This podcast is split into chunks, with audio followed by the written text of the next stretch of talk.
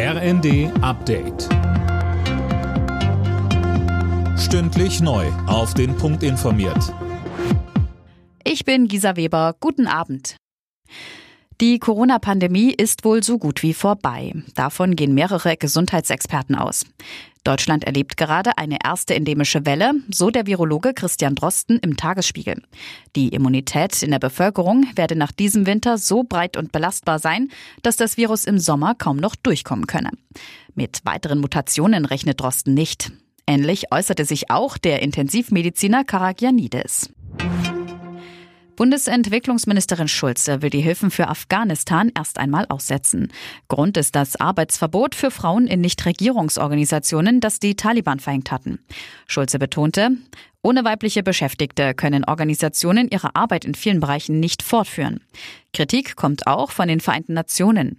Die UNO warnte davor, Frauen in Afghanistan systematisch von allen Aspekten des öffentlichen und politischen Lebens auszuschließen.